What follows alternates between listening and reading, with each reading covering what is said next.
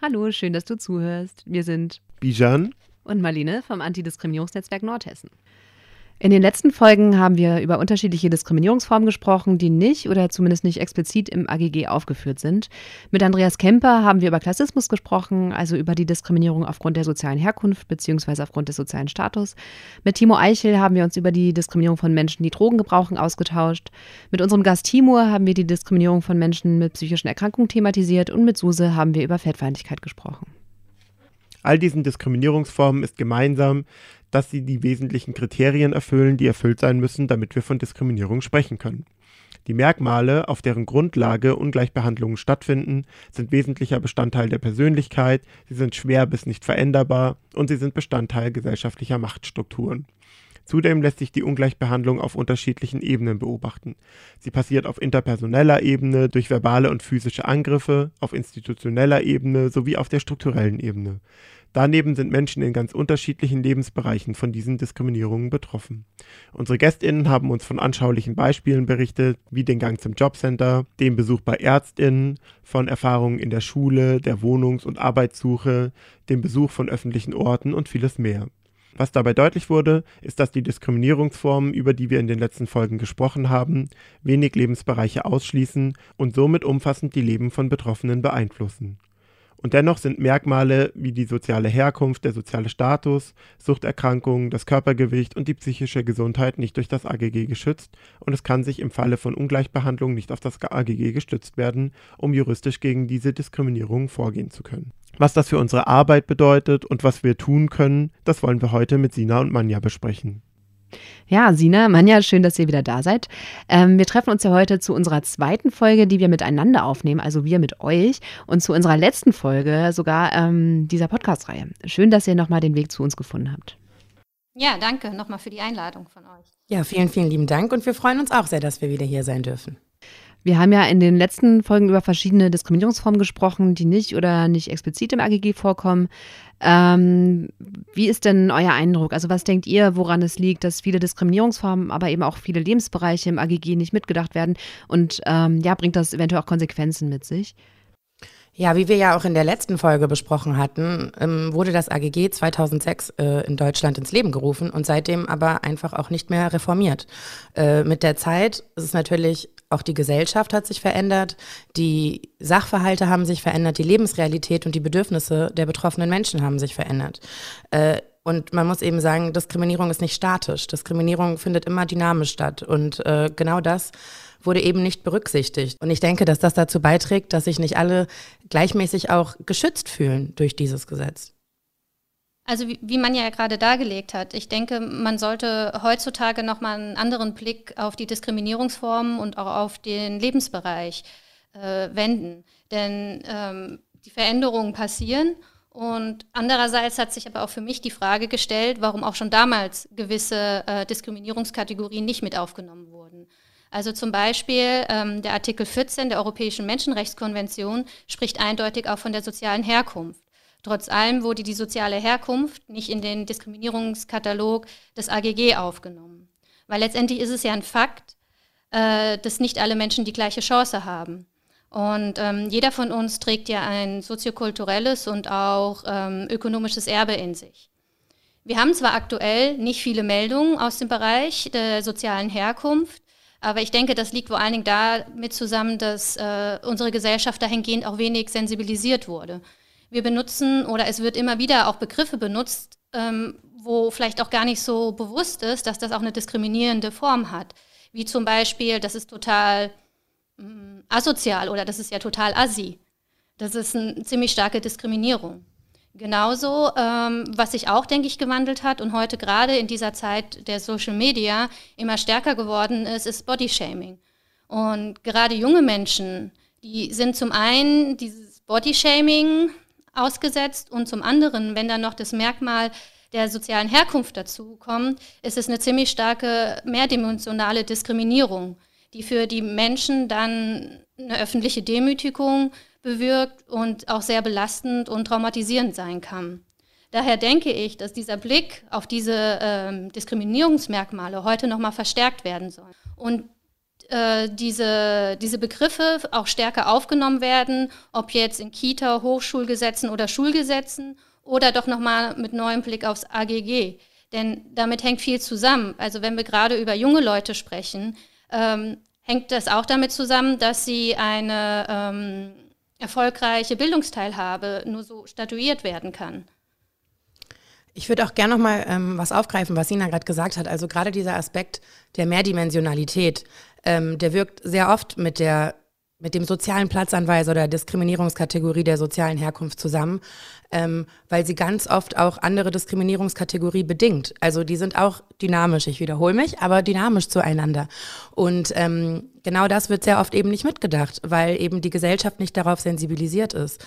Und äh, dazu gehören aber auch andere Kategorien. Also es ist, wir wollen jetzt hier natürlich nicht so niemanden vergessen, aber auch eine weitere Kategorie, äh, die mir einfällt, ist ähm, die der Staatsangehörigkeit. Denn die wird sehr oft auch natürlich mit der ethnischen Herkunft abgedeckt, aber da gibt es auch bestimmte Sachverhalte, wo es ganz klar wichtig ist zu thematisieren, ähm, dass, ein, dass eine bestimmte Staatsangehörigkeit in Deutschland auch 2022 zu Diskriminierung führen kann. Wir haben ja in der ersten Folge mit euch auch schon thematisiert, dass äh, ja auch nicht alle Lebensbereiche im AGG abgedeckt sind. Ähm, welche Lebensbereiche würdet ihr sagen, gehören denn noch ergänzt im AGG? Also die Lebensbereiche, die uns begegnen, sind sehr vielfältig. Äh, es ist schwierig, sich auf bestimmte Lebensbereiche zu festigen. Ähm, vielleicht lässt sich sagen, dass der Bildungsbereich ein sehr, sehr großer Bereich ist, der wenig abgedeckt ist und man sollte auch immer noch mal schauen, ähm, inwieweit sind die einzelnen Lebensbereiche mit anderen Rechtsnormen abgedeckt. Also es gibt ja nicht nur das AGG, die Betroffenen schützen kann, sondern es gibt auch noch andere Möglichkeiten. Also ein Lebensbereich ist auch der persönliche Nahbereich, zum Beispiel bei typischen Formen von Nachbarschaftsdiskriminierungen. Da gibt es aber andere Normen, also mietrechtliche Normen, mit denen wir auch als, als Beratungsstelle unterstützen können. Wir können in dem Fall die Vermieter, also wenn es ein typisches Vermieter- und Mieterverhältnis ist, können wir die in die Pflicht nehmen, einen diskriminierungsfreien Raum für Mieterinnen zu schaffen. Alle Mieterinnen ähm, müssen sich an die Hausordnung und an den Mietvertrag halten. Der Mietvertrag und auch die Hausordnung beinhalten den Hausfrieden. Verstößt eine Person gegen den Hausfrieden zum Beispiel durch Arten von Diskriminierung, Belästigung, rassistische Beleidigungen, dann gibt es die Möglichkeit, dass der Vermieter aufgrund von Störung dieses Hausfriedens äh, die, die betreffende Person fristlos kündigt. Und das kann sogar so weit reichen, dass der Vermieter oder die Vermietergesellschaft eine Räumungsklage bei Gericht einreicht. Hattest du nicht sogar mal einen ähnlichen Fall dazu? Ja, genau. Also wir haben einen ähnlichen Fall dazu beraten. Äh, der zum Glück am Ende erfolgreich war. Aber man muss sagen, diese, diese Verhältnisse ähm, gehen über Jahre. Also dieses war ein Mehrfamilienhaus. In diesem Mehrfamilienhaus gab es eine Person, die jegliche andere Person mit Migrationshintergrund jeden Tag äh, aufgelauert haben, sch äh, schik äh, schikaniert haben. Äh, es ging sogar so weit, dass ein körperlicher Angriff äh, vorgefallen ist und die ähm, Mieterinnen haben diese Vorfälle ähm, notiert und auch gemeldet, aber es hat sich über Jahre hinweg nichts getan. Dann haben die Mieterinnen in dem Haus uns als Adiba, als Beratungsstelle eingeschaltet und auch noch einen Anwalt. Gemeinsam haben wir dann ähm, die Vermietergesellschaft, in dem Fall war es eine Vermietergesellschaft, in diese Pflicht genommen, von der ich vorher gesprochen habe. Und der Vorteil in diesem Fall war, dass ein Bürgermeister in dem Vorstand der Vermietergesellschaft stand. Das heißt, wir konnten diese Person direkt auch mit anschreiben. Und am Ende ähm, wurde die, äh, die diskriminierungsverantwortliche Person gekündigt die wollte nicht ausziehen, dann kam es zu einer Räumungsklage und nach einem Jahr äh, wurde die Räumungsklage dann äh, vollzogen, äh, sodass die äh, Mieterinnen dort wieder äh, in ihrem sehr sensiblen Bereich äh, ihren Schutz haben und keine Angst mehr haben müssen. Also gerade auch, ähm, was Sina erwähnt hat, ist natürlich super wichtig. Ja, wir haben auch andere Gesetzestexte und andere Instrumente, derer wir uns bedienen können, um auszuweichen. Trotzdem darf man nicht vergessen, dass das AGG das Antidiskriminierungsrecht auf Bundesebene ist. Deswegen kollidiert das natürlich auch mit manchen Lebensbereichen, wie eben der genannten ähm, Bildung, die da eben fehlt, weil es aber auch Ländersache ist. Ähm, genau dasselbe gilt auch für Formen der Justiz oder der Polizei. Und äh, um diese eben vollends abdecken zu können und auch die Bedürfnisse und äh, der Betroffenen bräuchten wir ein Landesantidiskriminierungsgesetz. In Berlin gibt es bereits eins, das ist das erste, also das äh, deutsche Unikat bisher. Ähm, andere Bundesländer sowie unser Bundesland Hessen ähm, prüfen gerade, ob äh, wir ein Landesantidiskriminierungsrecht brauchen. Aber ich glaube, wenn ihr uns fragt, äh, denken wir, dass das auf jeden Fall sehr vonnöten ist. Ähm, was wir jetzt in beiden Folgen mit euch sozusagen gesehen haben, ist, dass es ja äh, schon schwierig ist bei Dingen, oder bei Aspekten, die im AGG drinstehen, Merkmale, die durch das AGG geschützt sind, ähm, überhaupt zum, zu, zu seinem Recht zu kommen. Ähm, da stellt sich vielleicht die Frage, warum das AGG dann noch ergänzt werden sollte. Also welchen Mehrwert hat das für Betroffene, äh, wenn Diskriminierungsformen, die aktuell nicht im AGG repräsentiert sind, ins AGG aufgenommen werden? Ich denke, dass das zunächst äh, für unsere Beratung auch einen Mehrwert hätte. Denn ähm, wir haben den Auftrag, dass wir nach dem AGG beraten. Und wenn wir dann betroffene Personen haben, äh, deren Erfahrungen nicht in das Diskriminierungsmerkmal oder in den Lebensbereich des AGG fallen, ist es für uns erstmal eine Überlegung, okay, können wir diese Person auch weiter in ihrem Prozess begleiten? Und ich denke, auch wenn wir der Person sagen, das wird nicht geschützt vom AGG, ja, dann gibt es ein Gefühl für die Betroffenen, dass meine Erfahrung vielleicht nicht gleichwertig ist wie die Erfahrung von anderen, weniger anerkannt wird vom Gesetz. Genau, und diese, diese Anerkennung geht ja auch immer mit einer Sichtbarkeit sozusagen einher. Also wer findet wie, wo Repräsentation und wer ist auch wie, wo Verbündete, Verbündeter. Ich kann mir jetzt auch vorstellen, dass viele der ZuhörerInnen vielleicht selbst immer mal wieder in ihrer Arbeit oder auch außerhalb in Situationen kommen, äh, wo Menschen, mit denen sie zu tun haben, von Diskriminierungserfahrungen berichten und die aber nicht äh, ein Mandat haben, jetzt wie ihr zum Beispiel irgendwie auf äh, Basis des AGG Beratung zu machen. Und trotzdem will man ja in dieser Situation irgendwie gut damit umgehen. Habt ihr vielleicht für solche Leute irgendwie Tipps, was man machen kann, äh, wo man sich hinwenden kann?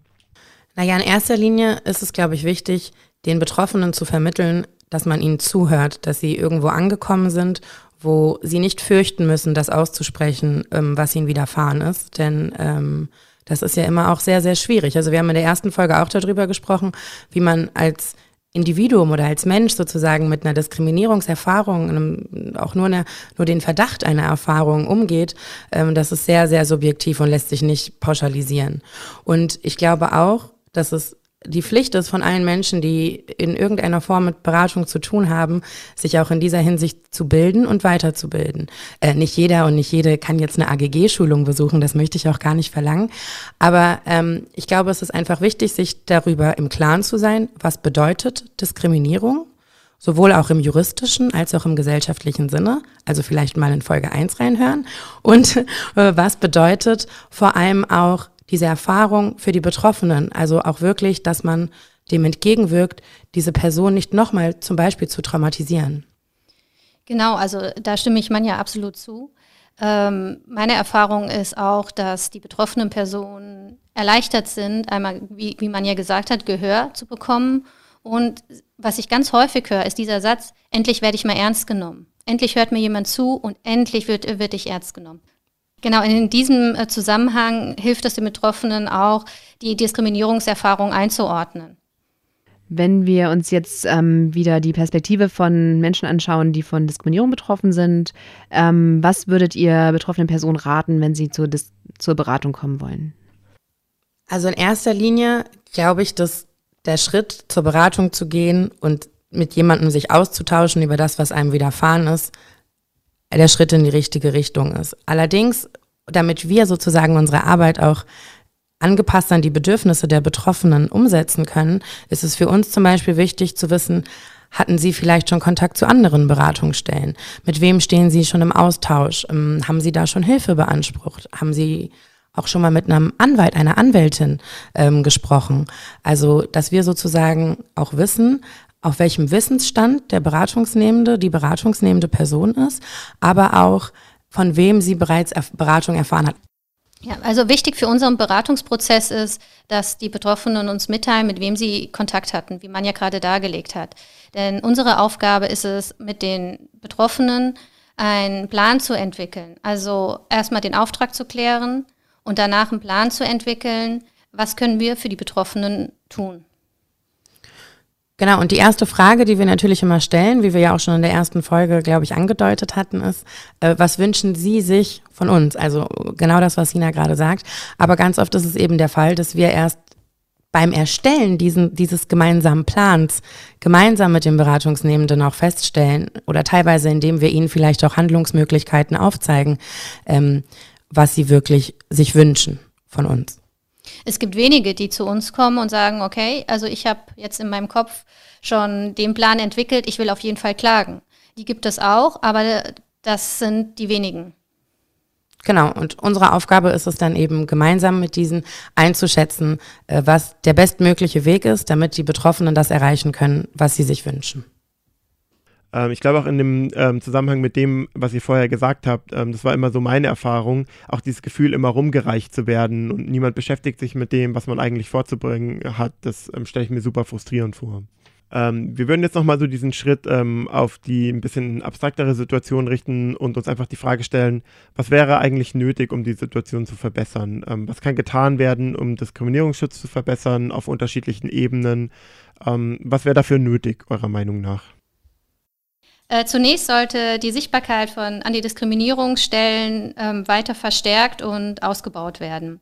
Wichtig ist, dass eine flächendeckend und niedrigschwellig eine Antidiskriminierungsberatung gewährleistet wird, damit Menschen mit ähm, Diskriminierungserfahrungen eine Anlaufstelle haben, in denen sie unterstützt und äh, auch beraten werden können. Ja, aus unserer Beratung können wir seit Jahren einen stetigen Zuwachs von circa 40 Prozent der Fallmeldung verzeichnen. Das kann natürlich zum einen daran liegen, dass eine Zunahme an diskriminierenden Äußerungen und Handlungen in der Gesellschaft besteht, aber natürlich können auch Betroffene stärker ihre Rechte geltend machen. Ein weiterer Punkt äh, könnte auch die Sensibilisierung in der Gesellschaft sein. Ähm, Attentate jetzt wie in Hanau oder Black Lives Matter zeigen deutlich und erschreckend den Rassismus in unserer Gesellschaft auf. Ich denke auch, dass es, äh, was Sina gerade gesagt hat, also das kann ich eigentlich auch nur unterschreiben, dass es in der Gesellschaft definitiv einige Menschen wachgerückelt hat. Das ist Rassismus und auch Diskriminierung und äh, Diskriminierung auch im Alltag für sehr viele Menschen gibt. Allerdings haben diese viele, viele andere Menschen eben nicht die Auswahl, sich wachrütteln zu lassen. Ähm, es geht, andere Leute haben nicht die Wahl, denn die sind täglich damit konfrontiert. Also das gehört zu, derer, zu deren Lebensrealität. Deswegen glaube ich, ist es Aufgabe der gesamten Gesellschaft, aber auch von jedem Individuum selbst, also nicht nur als Kollektiv, sondern dass jeder einzelne Mensch auch sich mit diesen Inhalten befassen muss. Denn es geht nicht darum, dass man nur, wenn man betroffen ist von Diskriminierung, einen Bezugspunkt dazu haben sollte. Denn eigentlich sollte es uns allen, oder das ist zumindest meine subjektive Meinung, darum gehen, in einer diversen, friedlichen Gesellschaft, in der jedes Individuum so sein kann, wie es möchte und so sein kann, wie es ist. Genau, ja. Also Diskriminierung ist auf jeden Fall gesellschaftliche Realität, mit der viele Menschen täglich konfrontiert sind. Das Gesetz kann daran natürlich grundlegend nicht was ändern. Es kann aber Betroffene in den Einzelfall stärken aber der Impuls in Richtung einer diskriminierungssensiblen Alltagskultur bleibt zu gering. Genau, also was Sina sagt, dass das Gesetz natürlich auch nur ein Instrument sein sollte für die für dieses gesamtgesellschaftliche Erreichen äh, einer einer fairen und diversen ein, eines fairen und diversen Miteinanders. Ähm, aber genau diese Instrumente brauchen wir eben. Das sind die ersten Meilensteine, um Dinge erreichen zu können. Wir sind vorhin im Gespräch und ich glaube auch in der ersten Folge auf ein potenzielles äh, wir sind ja gerade hier in Hessen, aber auch potenzielle Landesantidiskriminierungsgesetze zu sprechen gekommen. Das ist zum Beispiel auch etwas, was äh, wir als begrüßen würden als Antidiskriminierungsberatungsnetzwerk hier in Hessen, weil man damit eben auch diese Lebensbereiche, wie wir es vorhin schon angesprochen hatten, ähm, abdecken könnte im Diskriminierungsbereich und weil man eben auch mehr sensibilisieren könnte dafür, dass eben auch in der öffentlich-rechtlichen Verwaltung äh, Diskriminierung stattfindet und dass diese thematisiert werden muss. Und diese Gesetze würden uns und unserer Arbeit eben auch dabei helfen, dass von unserem Kreis, der sich sehr gut mit diesen Themen auskennt, das Ganze eben ja einen Zugang für Leute zu schaffen, die eben nicht äh, dieses Detailwissen haben. Ja, danke euch. Ihr habt gerade auch einen Punkt genannt, den würde ich gerne nochmal groß machen. Und zwar den Aspekt, dass eben alle Menschen in irgendeiner Weise in Diskriminierung verstrickt sind. Ähm, als Betroffene oder als Ausübende oder eben auch als Menschen, die quasi davon profitieren, dass andere Menschen Diskriminierung erfahren. Was da natürlich wichtig ist, ist, dass wir jetzt nicht von so Identitätszuschreibung ausgehen, sondern ähm, sozusagen ja von, von Erfahrungen, die gemacht werden. Das heißt, je nach Situation kann diese Erfahrung auch eine unterschiedliche sein. Und das insgesamt bedeutet eben, dass alle Menschen äh, ja, sich bemühen sollten, ähm, ja, sich selbst zu reflektieren, sich selbst und die eigene Position in der Gesellschaft zu reflektieren, um auf kurz oder lang mit dazu beizutragen, Diskriminierung in dieser Gesellschaft abzubauen. Vielen Dank, liebe Marlene. Ich finde es an dieser Stelle nur wichtig, darauf aufmerksam zu machen, dass das eine das andere auch nicht ausschließt. Also auch innerhalb marginalisierter Gruppen findet Diskriminierung statt und das nicht zu minder. Also ist es wirklich die Aufgabe jedes Individuums, sich und das stetig und ständig zu hinterfragen. Ihr hattet jetzt schon individuelle Selbstreflexion angesprochen. Gibt es noch weitere Bereiche, in denen auch noch Handlungsbedarf besteht? Also Handlungsbedarf äh, besteht auf jeden Fall in der Hinsicht, dass ähm, einmal gibt es den Zugang zu der Beratung und auch äh, die Möglichkeit, dass wir durch unsere Netzwerke Anwälte vermitteln. Das andere Problem ist, dass oft die Mittel fehlen bei den Betroffenen. Da besteht noch Handlungsbedarf. Ein, eine, eine Möglichkeit wäre für, für Betroffenen, äh, die sich einen Rechtsbeistand nicht aus finanziellen Gründen her äh, leisten können, einen, einen ähm, Fonds für Rechtsbeistand zu verwirklichen. Diskriminierungsschutz und Antidiskriminierungsarbeit sollte auf der politischen Agenda, sowohl auf Bundes- als auch auf Landesebene, stets ein Thema sein. Was uns nochmal wichtig ist, auch als also Antidiskriminierungsberatungsnetzwerk darauf hinzuweisen, ist, jede, jede Diskriminierung, jede Benachteiligung ist immer eine schlechter Behandlung. Da liegt eine akute Menschenrechtsverletzung äh, in vielen Fällen vor.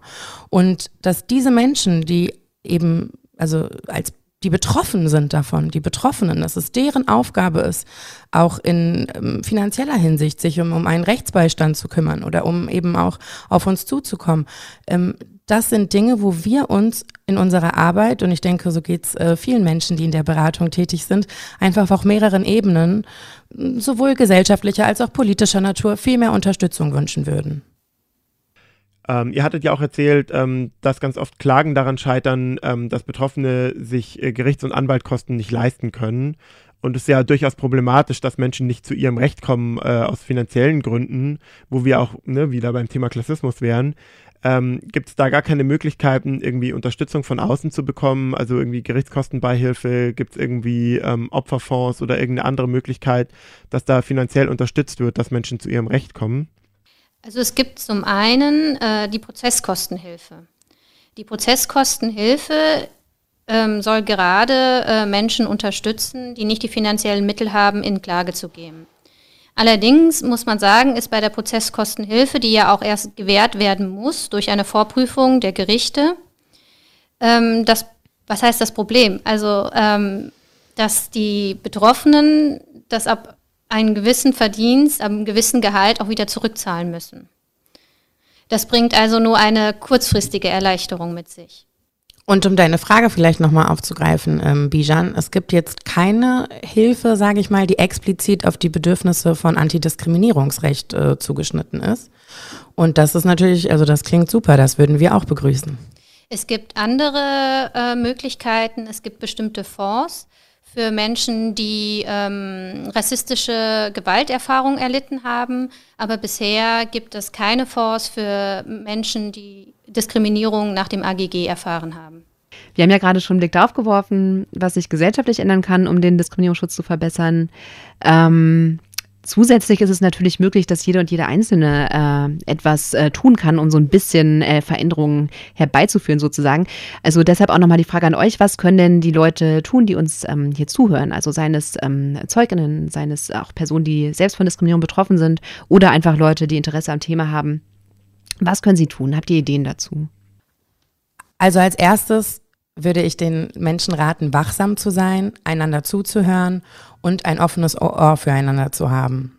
Und solidarisch zu sein, unterstützend zu sein, zu schauen, gibt es jemand, der in einer aktuellen Situation meine Hilfe benötigt? Wie kann ich unterstützen? Wie kann ich für die betroffene Person da zu sein, ohne mich aufzudrängen? Genau, ähm, das, was Sina sagt, Solidarität ist das absolute Stichwort, würde ich auch äh, unterschreiben.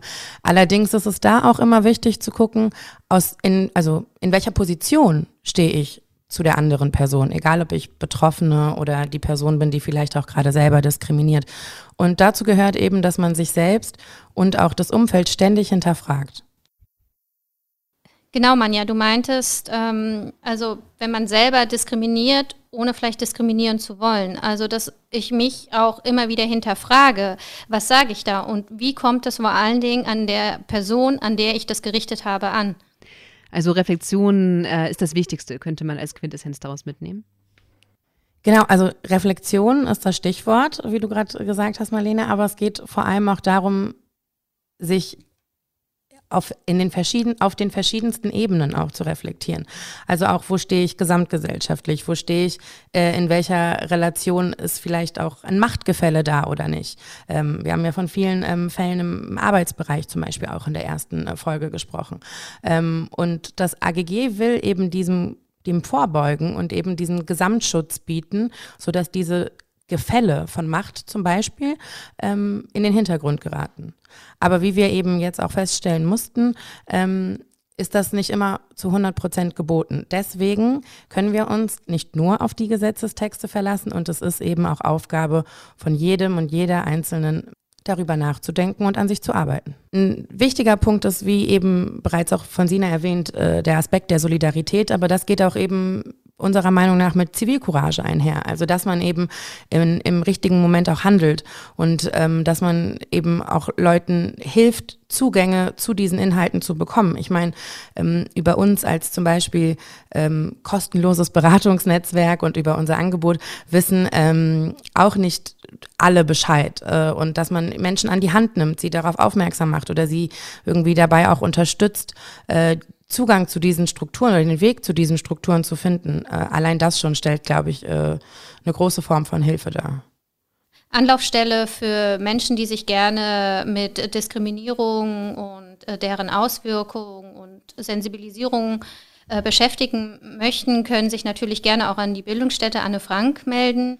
Hier gibt es verschiedene Workshops und auch Schulungen, die, die genau diese Themen aufgreifen. Einmal für Betroffene natürlich, aber auch äh, für Menschen äh, zum Beispiel im Arbeitsleben, für Führungskräfte, für Lehrkräfte. Also dort hat die Bildungsstätte ein sehr breites Spektrum an Möglichkeiten, sich damit zu befassen. Für Betroffene von Diskriminierung gibt es natürlich verschiedene Anlaufstellen, je nach Bedürfnissen oder eben auch ähm, je nach Diskriminierungsgrund. Also da sind natürlich, ähm, ist natürlich die Webseite jetzt hier lokal www.hessenschauthin.de zu erwähnen. Dort ähm, werden äh, Fallmeldungen gesammelt im Bereich äh, rassistischer anti und antisemitischer und rechter Gewalt. Äh, natürlich äh, dürfen wir uns selbst nicht vergessen, ähm, Adibe, also www.adibe-hessen.de, ähm, wenn Ihnen irgendwas widerfahren ist oder wenn Sie Zeuge, Zeugin sind, äh, haben wir da eine Maske, da kann man ähm, äh, Fallmeldungen hinterlegen.